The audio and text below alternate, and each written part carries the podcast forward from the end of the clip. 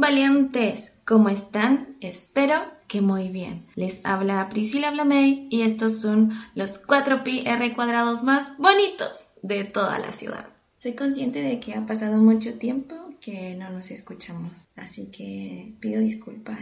Y para volver después de una larga temporada ausente, me gustaría contar un cuento. Y antes tienen que saber que estoy viviendo en otra casa, tiene una acústica mejor, así que voy a poder grabar en casi que cualquier momento del día. Lo que sí andan por allí mis güeyes, los gatitos jugando, hay una de ellas que está en celo, así que si escuchan ruidos extraños, son espíritus, no mentira, son los gatos, son los güeyes, así que paciencia con la PRI. Igual estoy con un micrófono que me regalaron en Navidad y que ahora recién vengo a saber cómo se utiliza y al parecer sirve mucho y se escucha mucho mejor que desde la grabadora de, de mi celular. Sin más preámbulo, quiero, quiero explicarles que este cuento lo leí en un libro que hace años me lo gané en un sorteo de Borja Vilaseca que se llama ¿Qué harías si no tuvieras miedo? Justamente en el primer capítulo, que se denomina Este libro es un experimento, hay una frase de Horacio que dice La adversidad tiene el don de despertar talentos que en la comodidad hubieran permanecido dormidos.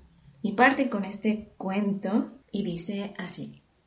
Un joven vivía atormentado por no entender por qué la mayoría de las personas se conformaba con padecer una vida de escasez y mediocridad. Al ver que aquella inquietud no se disipaba, su anciano y sabio maestro finalmente decidió ayudarle. Le pidió que le acompañara a visitar a una familia de amigos suyos que vivía en el campo. Tengo que entregarles una caja muy importante. Además, te sentará muy bien salir de la ciudad y respirar aire fresco, le dijo. Tras varias horas de viaje, el joven comprobó con asombro que habían llegado a uno de los lugares más pobres de aquella provincia. De hecho, la familia de amigos de su maestro vivía en una casucha que parecía a punto de derrumbarse.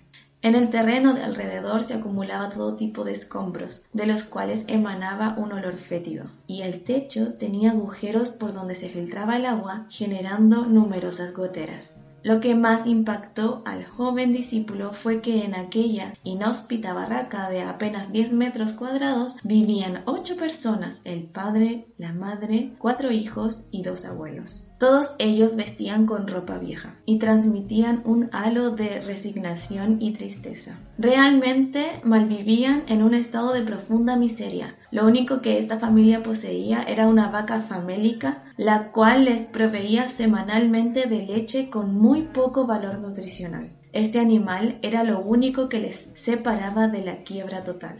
El anciano y el joven acamparon junto a la casucha y pasaron allí la noche como pudieron. A la mañana siguiente se levantaron muy temprano y sin despertar a ningún miembro de aquella familia, el sabio le dejó la caja bajo unos matorrales plagados de desperdicios antes de emprender el viaje de vuelta. Y justo cuando estaban pasando por delante de la vaca, el maestro sacó una daga y degolló al animal ante la incrédula mirada de su discípulo. Pero, ¿qué has hecho? ¿Por qué le has arrebatado a esta familia lo único que les mantenía con vida? le preguntó Haciendo caso omiso a los interrogantes del joven, el anciano se dispuso a continuar la marcha.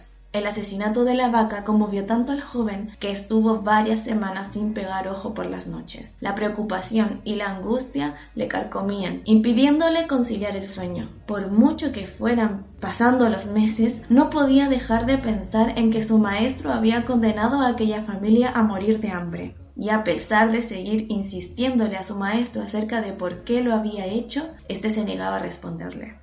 Un año más tarde, y viendo que aquel joven era incapaz de olvidar lo sucedido, el anciano finalmente accedió a su petición de regresar al pueblo donde vivía aquella familia. Y nada más llegar, el discípulo se temió lo peor, al constatar que la casucha había desaparecido. En su lugar, Ahora había una vivienda nueva, de 100 metros cuadrados, mucho más grande y confortable. El terreno de alrededor estaba muy bien cuidado. Había una zona llena de plantas y flores de diferentes colores, y otra en la que habían plantado diferentes vegetales, legumbres y hortalizas. El techo era de piedra realmente hermoso. Era obvio que la muerte de la vaca había sido un golpe demasiado duro para aquella familia, quienes seguramente habían tenido que abandonar aquel lugar. ¿A dónde habrán ido a parar? ¿Qué habrá sucedido con todos ellos? Pensaba atormentado el joven para sus adentros. Mientras, el maestro llamó al timbre y enseguida alguien se acercó a abrirles la puerta. Se trataba de un hombre elegante y con aspecto saludable. El joven no podía creérselo. Era el padre de la familia que un año atrás había conocido en condiciones de completa miseria. Una vez dentro de la casa, el joven observó fascinado cómo aquel lugar estaba en perfecto estado, limpio y ordenado. Los diez miembros seguían vivos y estaban rebosantes de alegría y vitalidad. Y el joven, anonadado, les preguntó, ¿qué ha ocurrido durante este año para que haya cambiado tanto vuestra situación de vida? El hombre les explicó que justo coincidiendo con el día de su partida, algún valiente envidioso había degollado salvajemente a su vaca y que su primera reacción ante la muerte de aquel animal había sido la impotencia, el pánico y la desesperación. Principalmente porque la vaca había sido durante muchos años su única fuente de sustento. Poco después de aquel trágico día, continuó relatando el hombre, decidieron que tenían que espabilarse para poder sobrevivir y prosperar. Fue entonces cuando decidieron limitar, cuando decidieron limpiar el terreno que rodeaba la casucha, encontrando una caja llena de semillas debajo de unos matorrales, llenos de desperdicios. Por lo visto, era de diferentes vegetales, legumbres y hortalizas. También había semillas de distintas plantas y flores, así que decidieron trabajar y sembrar la tierra, produciendo sus propios alimentos. Enseguida comprobaron que aquel terreno era muy fértil. También descubrieron que a él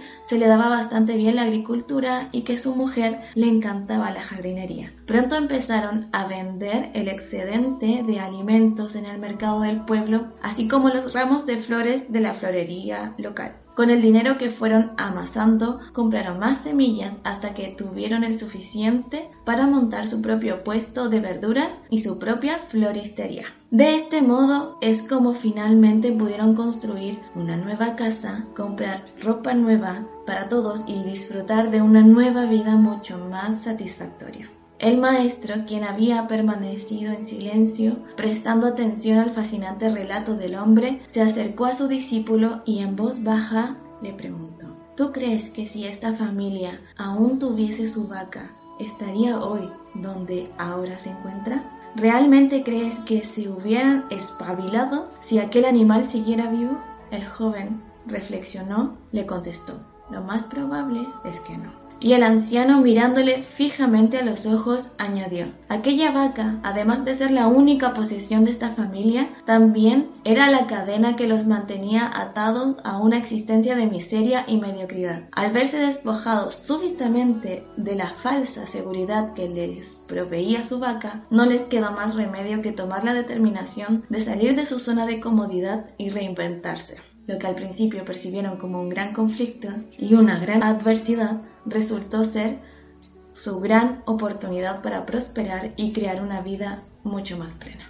Y así es, valiente, como siempre estos cuentos son una invitación a reflexionar. Quizás hay unas cuantas vaquitas que en sentido figurado debemos cortar ese lazo y por más doloroso que sea, se van a abrir otras puertas, otros caminos. Hay que despabilar. Y eso, valiente, recuerden, sean firmes en sus decisiones y no se rindan.